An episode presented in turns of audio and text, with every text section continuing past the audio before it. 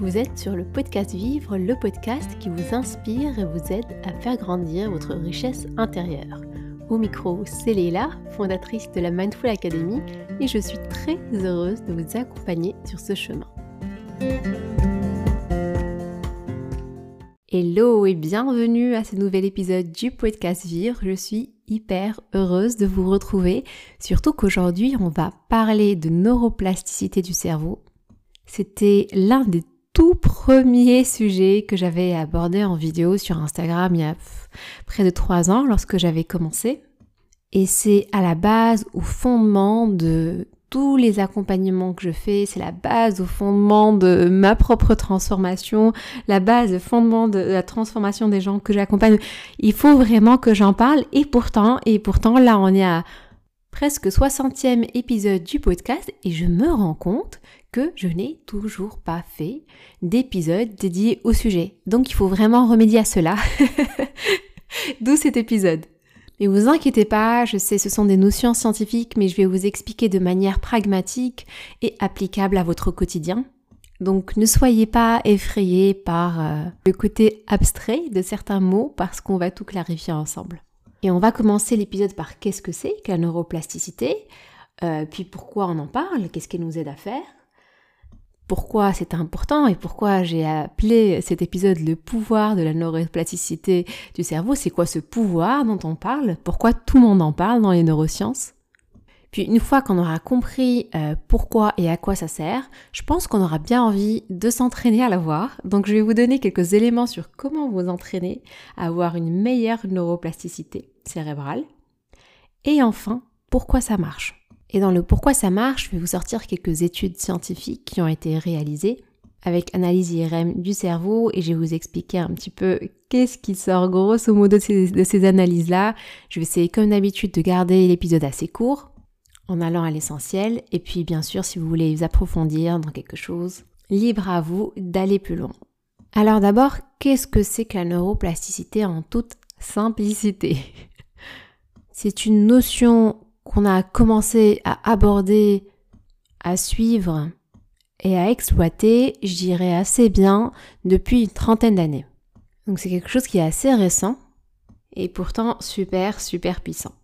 Alors qu'est-ce que c'est concrètement? En gros, c'est la capacité de notre cerveau à faire deux choses. La première, c'est de créer des liens entre les neurones. Ce qu'on appelle dans le langage barbare scientifique la synaptogène synapse étant l'endroit où les neurones se connectent. Donc notre cerveau, avec l'entraînement, avec l'expérience, est capable de créer de nouveaux liens entre nos neurones. Ça implique une deuxième notion, c'est la capacité de notre cerveau à créer de nouvelles cellules. Ce qu'on appelle scientifiquement la neurogenèse. Imaginez la genèse de quelque chose, la création de quelque chose appliquée aux neurones, donc la neurogenèse. Ok, avec ça, on n'est pas super bien avancé, peut-être, ou alors vous voyez déjà où est-ce que je vais en venir. Ça sert à quoi tout ça? En fait, c'est super, super, super puissant. Parce que ça veut dire qu'à n'importe quel âge, à n'importe quel moment de notre vie, nous sommes capables de transformer notre cerveau, nous sommes capables de créer de nouvelles connexions, donc nous sommes capables de devenir plus intelligents. En fait, cela veut dire concrètement qu'avec de l'entraînement et de la discipline, tout est possible. Que si nous voulons apprendre quelque chose, la première fois cela va être difficile, donc les connexions neuronales vont pas être optimales, mais on va commencer à créer un petit chemin. Un petit chemin insignifiant, insinueux, pas super bien balisé, mais à force de prendre ce chemin une fois, deux fois, trois fois, quatre fois, etc. je vais pas tous les compter, mais à force de prendre ce petit chemin, il va se transformer en une autoroute. Donc ça va être un chemin super bien balisé pour notre cerveau. Et ça, on peut le comprendre assez euh, facilement lorsqu'on l'applique par exemple à la lecture. On sait très bien que plus on lit, plus il nous est facile de lire. Lorsqu'on l'applique euh, à l'apprentissage de l'instrument, et eh bien plus on apprend un instrument. Au début, c'est une touche, puis une deuxième, je une touche, mais ça peut être aussi une corde, ça dépend de l'instrument auquel on joue. Au début, on tâtonne, c'est difficile, et puis ensuite, ça paraît comme naturel. Mais afin que ça puisse paraître comme naturel, il y a un effort et une discipline qui ont été mis en place pour y arriver. Et c'est pareil pour tout apprentissage. C'est pareil pour la mémorisation. C'est pareil pour la concentration.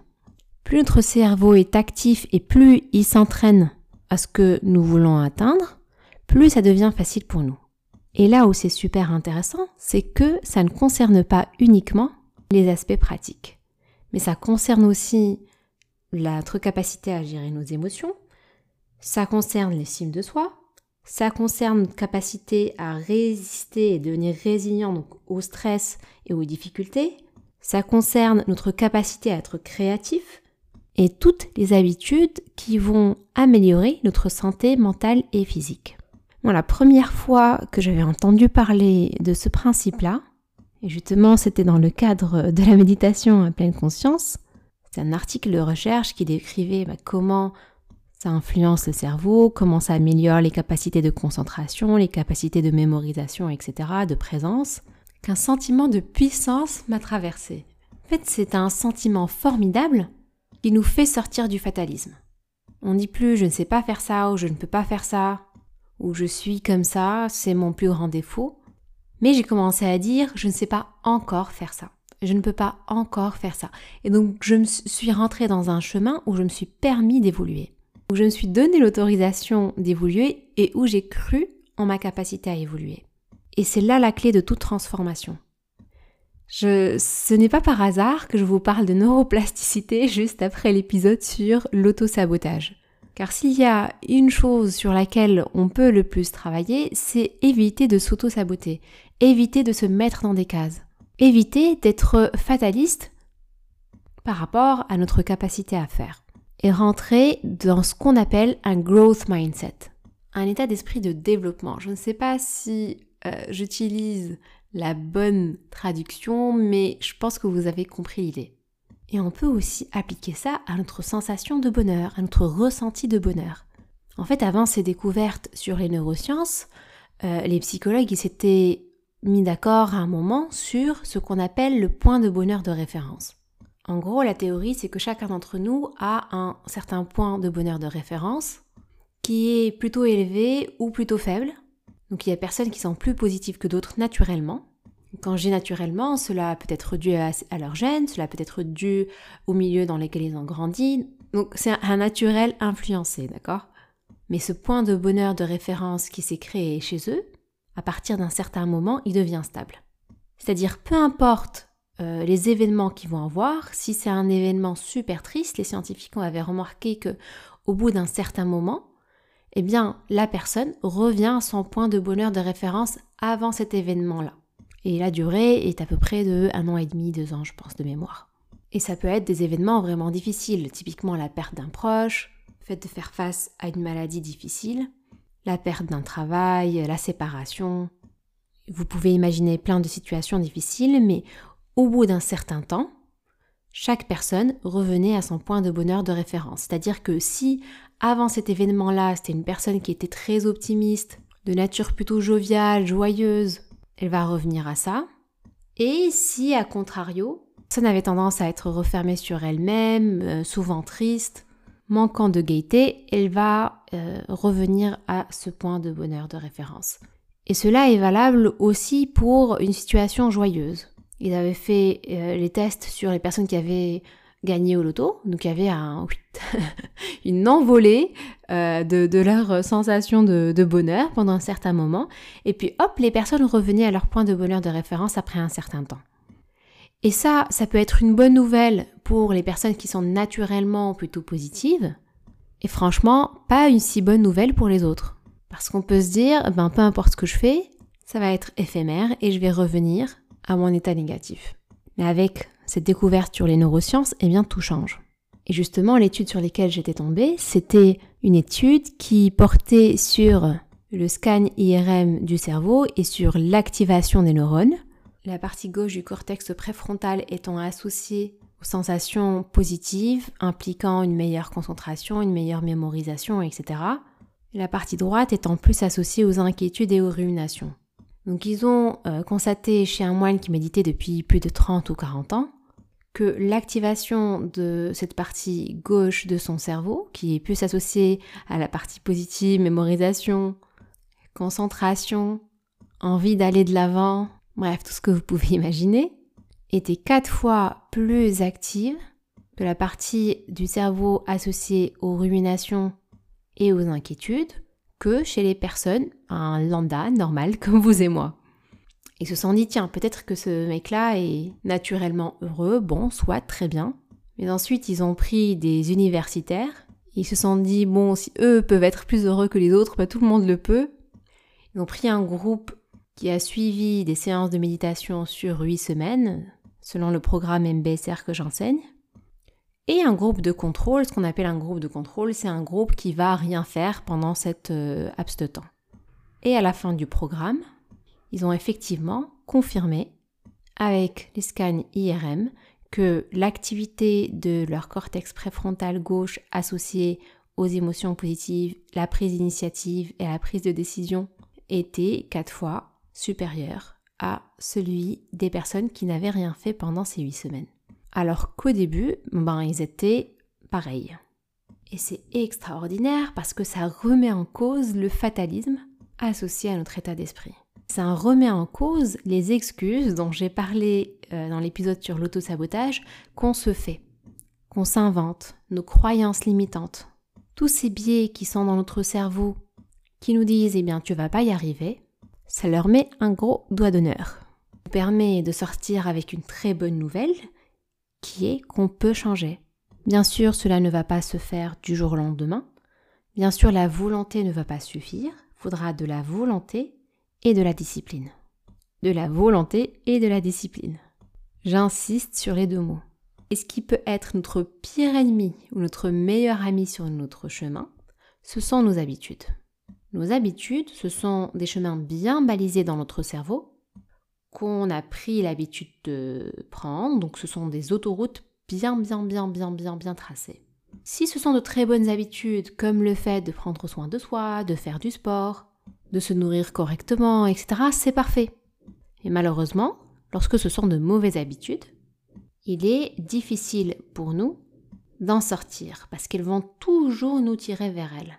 Et tout le travail qui est réalisé à ce moment-là, c'est d'identifier nos habitudes, identifier celles qui nous tirent vers le haut, identifier celles qui nous tirent vers le bas et modifier celles qui nous tirent vers le bas. Et les modifier, c'est trouver d'autres habitudes, d'autres bonnes habitudes pour les remplacer, donc des choses qu'on veut entraîner.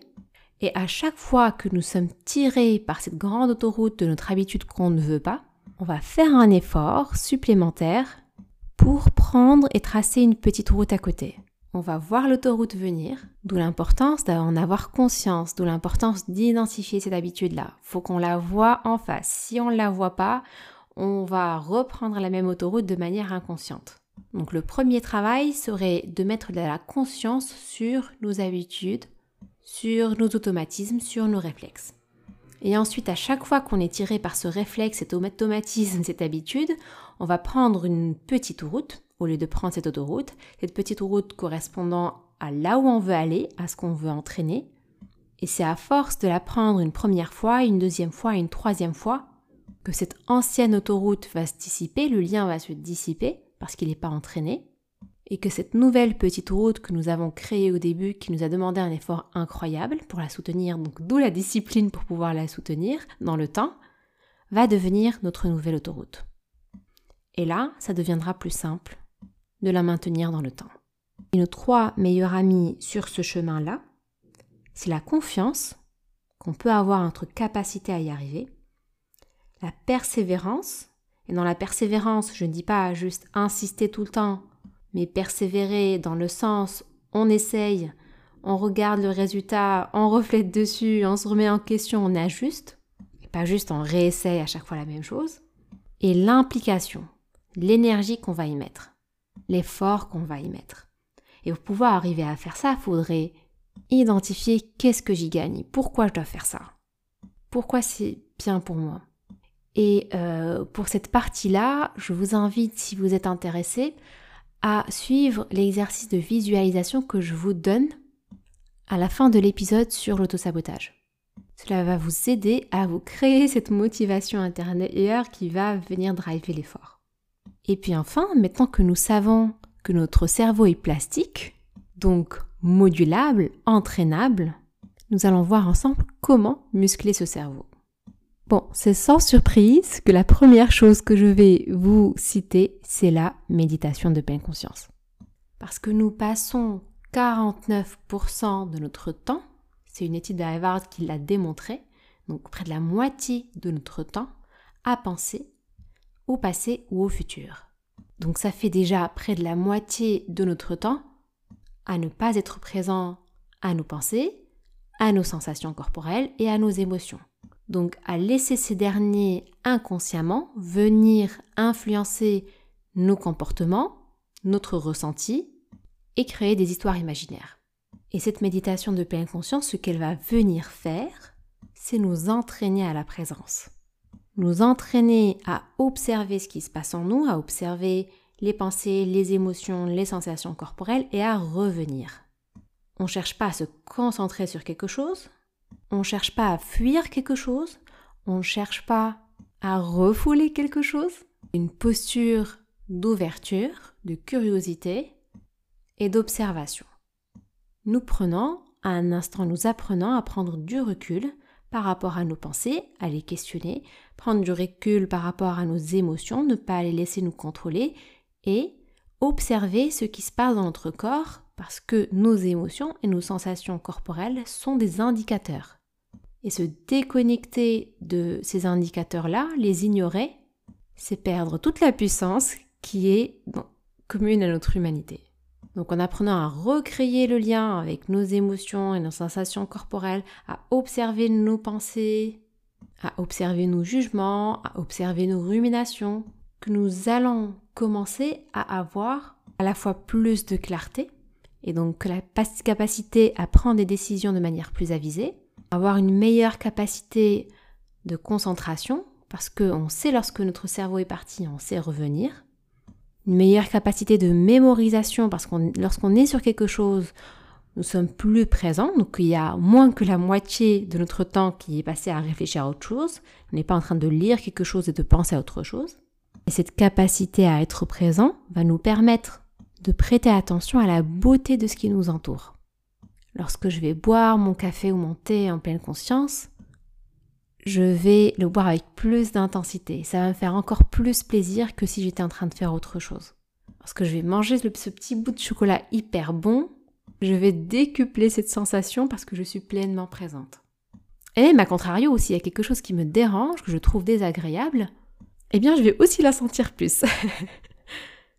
Ce qui va me permettre d'identifier sa source et de l'éviter. Au lieu de faire comme si elle n'existait pas alors qu'elle existe, de l'ignorer, de la refouler, quitte à ce qu'elle sorte de manière puis puissante, non, je vais avoir un détecteur qui est beaucoup plus ouvert, beaucoup plus présent, et qui va venir remettre en cause mes ruminations, mes croyances sur ces choses, sachant que ce qui nous fait le plus mal, ce n'est pas l'événement en question, mais plutôt l'interprétation qu'on en fait. On va avoir plus de présence par rapport à cette interprétation-là. Donc, entraînement du cerveau numéro 1, la méditation de pleine conscience, les amis. La deuxième chose, c'est apprendre, apprendre, apprendre, mes amis. Apprendre ce que vous voulez, une nouvelle langue, une nouvelle discipline, une nouvelle activité. Il faut que le cerveau fonctionne tant que le cerveau fonctionne, tant que le cerveau utilise les capacités pour mémoriser, pour se concentrer, pour être présent, pour apprendre, il va continuer à être actif, il va continuer à avoir des muscles solides. C'est exactement comme la salle de sport. Si vous vous entraînez dans une salle de sport, enfin, quand je dis une salle de sport, en faisant du sport, hein, ça peut être aussi du sport d'extérieur, du moment que vous entraînez vos muscles, ils vont rester le jour où vous allez arrêter votre entraînement, vous allez voir que vos muscles, eh bien, vont devenir tout mous, ne vont plus ressembler à rien et votre force va diminuer. Eh bien, pour le cerveau, c'est exactement la même chose. Donc, plus vous l'entraînez, plus il fonctionnera bien. Et quand je parle de la méditation de pleine conscience, c'est un entraînement du cerveau. Donc, l'entraîner, l'entraîner, l'entraîner. En méditant et en apprenant de nouvelles choses. Quand j'apprends de nouvelles choses, c'est aussi un jeu. Le fait de jouer, ça fait appel à votre cerveau. Le fait d'apprendre à danser, le fait euh, de faire des puzzles, le fait euh, de, jouer à des jeux d'aventure, des jeux vidéo, peu importe, il faut que votre cerveau travaille. Et euh, vous allez développer ce que vous allez entraîner. Typiquement, si vous vous entraînez à exercer l'art, à observer l'art, à développer votre créativité, eh bien vous allez voir que vous allez devenir meilleur. Et cet entraînement, c'est aussi s'ouvrir à l'extérieur, voyager, faire des rencontres, apprendre de la nature qui nous entoure, apprendre des autres, apprendre de la différence. Il n'y a rien qui tue le plus notre cerveau que l'inactivité. Mais gare bien sûr la suractivité. Parce qu'il y a deux choses. Il y a l'inactivité du cerveau, il y a aussi lorsque le cerveau est sursollicité lorsqu'il y a des événements stressants. Quand je dis sursollicité, c'est un excès de rumination, un excès de pensée, un excès d'inquiétude. Ça va venir bloquer la création de nouvelles cellules et va venir bloquer la création de nouveaux liens neuronaux. Un niveau de stress très élevé, ce qu'on appelle euh, du stress chronique, va venir détériorer nos cellules, ce qui aura pour effet de diminuer notre capacité de concentration, de mémorisation, de sociabilisation, d'expérience, d'émotions agréables, etc. Et lorsque nous entraînons notre cerveau à observer tout ça, à observer l'activité cérébrale, à observer ses ruminations, à observer ce qui est utile, ce qui ne l'est pas, à prendre du recul, notamment avec la méditation du plein conscience, eh bien cette prise de recul va nous permettre de vider notre cerveau de ce qui n'est pas utile. De le vider ce qu'on appelle les poubelles mentales. Ce qui est notre cerveau mais qui le pollue. Les mauvaises herbes. Quand on les identifie, on les voit, on les observe, on se dit ta, ta, ta, ça c'est pas terrible. Je jette, je jette, je jette, donc je libère, je fais de la place pour les bonnes herbes, pour cultiver son petit jardin, y mettre ce qu'on veut, y voir pousser des plantes. je vous imagine maintenant en train de voir pousser des plantes dans votre cerveau, n'importe quoi, je dérape. Mais je pense que vous voyez l'idée. En gros, libre à vous de choisir ce que vous mettez dans votre cerveau. C'est pour ça que je vous dis apprendre, apprendre, apprendre, c'est très bien. Mais apprendre des choses utiles. Ne remplissez pas votre cerveau avec n'importe quoi. Choisissez vos activités, choisissez vos relations, choisissez là où vous pensez que ça mérite votre effort. Et ne vous surencombrez pas avec des choses inutiles. Je sais, c'est facile à dire, mais comme je dis tout au long de cet épisode, c'est un travail. Un travail qui demande de la confiance, de la persévérance et de l'implication.